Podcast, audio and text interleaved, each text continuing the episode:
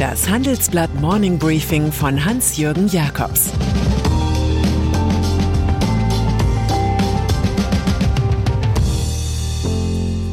Guten Morgen allerseits. Heute ist Mittwoch, der 15. Juni 2022. Und das sind unsere Themen. Das billige Erdgas wird zur Vertrauenssache. Kampf um das Luxushotel Adlon. Der Siegeszug der Roboter. Nach einer kurzen Unterbrechung geht es gleich weiter. Bleiben Sie dran. Sie leben Fairness, Kultur und Werte? Zeigen Sie Ihr Engagement als Arbeitgeber und werden Sie Teil der Fair Company Initiative. Mit der Fair Company Initiative zeichnet das Handelsblatt Unternehmen aus, die insbesondere Berufseinsteigern und Young Professionals ein faires, attraktives Arbeitsumfeld bieten. Zu den entscheidenden Werten gehören unter anderem das Engagement für Mitarbeitende, Diversity und Chancengleichheit, Nachhaltigkeit und gesellschaftliche Verantwortung. Erfahren Sie jetzt mehr unter faircompany.de. Erdgas. Das billige Gas, das uns Wladimir Putin und Gerhard Schröder versprachen, wird ziemlich teuer. Die deutsche Hinterlassenschaft des russischen Staatskonzerns Gazprom soll mit rund 9,5 Milliarden Euro Kredit vor der Insolvenz bewahrt werden. Anfang April war der Bund über die Bundesnetzagentur Eigentümer von Gazprom Germania geworden. Mit dem KfW-Darlehen will die Regierung das durch Sanktionen von russischer Seite ins Straucheln geratene Unternehmen sichern. Das Geld soll dem Gaseinkauf und der Liquiditätssicherung dienen. Immerhin gehört Deutschlands größter Gasspeicher zum Konzern. Ist der Ruf erst ruiniert, dann wird einfach umfirmiert. Und so soll Putins einstiger Kommerzamt nun auf den schönen Namen Securing Energy for Europe GmbH hören. Nichts soll mehr an den Gazprom-Gau erinnern. Gazprom. Auf dem Markt kommen Negativ-News vom russischen Energieriesen Gazprom. Der russische Konzern reduziert die maximale Gasliefermenge durch die Ostsee-Pipeline Nord Stream 1 nach Deutschland um 30 Prozent. Die Bundesregierung sieht trotz der reduzierten Liefermenge die Versorgungssicherheit aktuell als gewährleistet an. Bei der Wirtschaft hingegen sinkt die Stimmung. Zu beobachten bleibt, warum Gazprom die Gasliefermenge durch die Ostsee-Pipeline Nord Stream 1 derartig mindert. Grund dafür seien Verzögerungen bei Reparaturarbeiten durch die Firma Siemens, heißt es bei Gazprom. Man warte auf die Freigabe für eine Gasturbine, die bald eingesetzt werden soll. Adlon. Wenn es nach den Erben des berühmten Hotels Adlon am Brandenburger Tor in Berlin geht, bekommen sie im nächsten Jahr nach einem großen Prozess Recht. Dann würden sie die Fläche sowie die prestigereiche Beherbergungsstätte wieder zurückerhalten. Mal sehen, ob das klappt. Die Sowjetunion hatte das Grundstück auf die Liste 3 des Gesetzes zur Einziehung von Vermögenswerten der Kriegsverbrecher und Nationalsozialisten gesetzt. Das Ehepaar Adlon, das hier wirkte, sei in der NSDAP gewesen. Und Felix Adlon, der Ururenkel des Hotelbauers, wiederum gibt an, bei seiner Recherche auf neue Themen rund um die Queen gestoßen zu sein. Roboter. Die Regale sind leer, es fehlen Mitarbeiter und der Kunde wird quengelig. Das ist die ideale Ausgangslage für Unternehmen, die Roboter herstellen und verkaufen. Unser großer Report beschäftigt sich mit einem Boomthema. Im vorigen Jahr wurden 487.000 Roboter verkauft, ein Plus von 27 Prozent. Beliebt sind Geräte, die miteinander kommunizieren oder Kontakt zum Kollegen im Firmenumfeld erlauben. Sogenannte Cobots sind da selbst aktiv.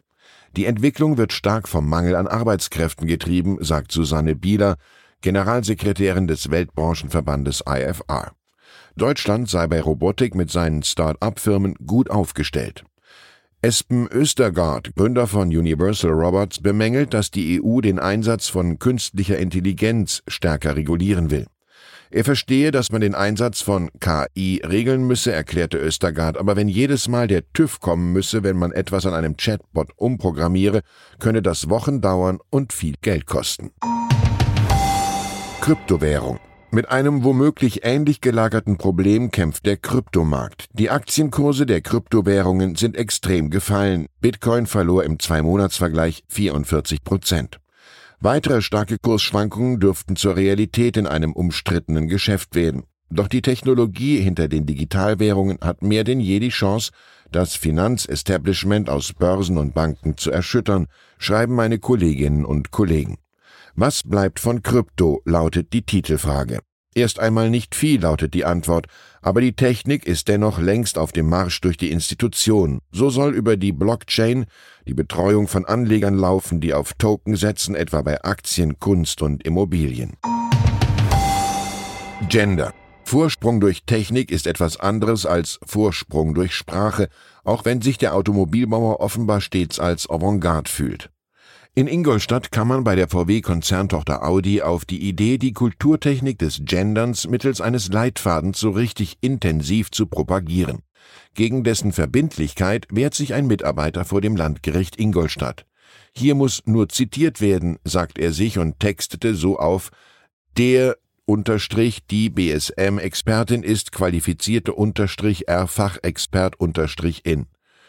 Richter Christoph Hellerbrand stellte klar, dass seine Kammer kein Grundsatzurteil fällen werde. Er urteilt über den Einzelfall, es geht um sie, um ihre persönliche Betroffenheit durch diesen Gender-Leitfaden, sagte er dem Audi-Mitarbeiter. Und dann ist da noch König Fußball, der in Deutschland zwischenzeitlich abgedankt hatte, gestern aber wieder die Menschen in einem Stadion begeistern konnte. Nach viermal 1 zu 1 in Folge schafften die deutschen Leistungssportler gestern Abend tatsächlich einen 5 zu 2 Triumph über Italien, den amtierenden Europameister. Ein solches Ergebnis gab's noch nie. Italien gehört zu den Angstgegnern der Deutschen. Wenn es auch nur um einen künstlich geschaffenen Titel der Nations League ging, so gibt der stürmische Angriffsfußball doch Anlass für Mut. Es war fast wie im Sommermärchen, und allen Optimistischen gebe ich Albert Camus mit, in den Tiefen des Winters erfuhr ich schließlich, dass in mir ein unbesiegbarer Sommer liegt. Ich wünsche Ihnen einen schönen Sommertag. Genießen Sie frohen Leichnam. Es grüßt Sie herzlich Ihr Hans-Jürgen Jakobs. Zur aktuellen Lage in der Ukraine. Hohe Erwartungen vor der Kanzlerreise nach Kiew. Scholz, Macron und Draghi dürften bald nach Kiew reisen. Die EU ringt internen Dokumenten zufolge mit der Frage, ob die Ukraine Beitrittskandidat werden soll.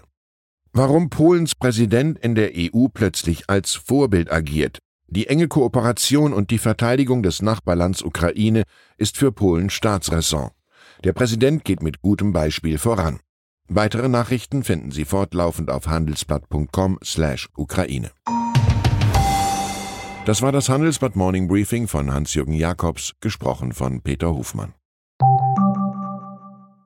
Die Welt steht vor gewaltigen Herausforderungen. Zum einen die Energiewende voranzutreiben und gleichzeitig den Klimawandel einzudämmen. Und auch der Energieträger Wasserstoff gewinnt weltweit immer mehr an Bedeutung. Doch wie geht es weiter? Erfahren Sie mehr auf dem Handelsblatt Wasserstoffgipfel 2024 am 12. und 13. Juni in Essen.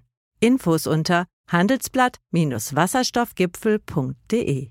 Mit dem Vorteilscode Wasserstoff 2024 erhalten Sie einen Rabatt von 15% auf die Tickets.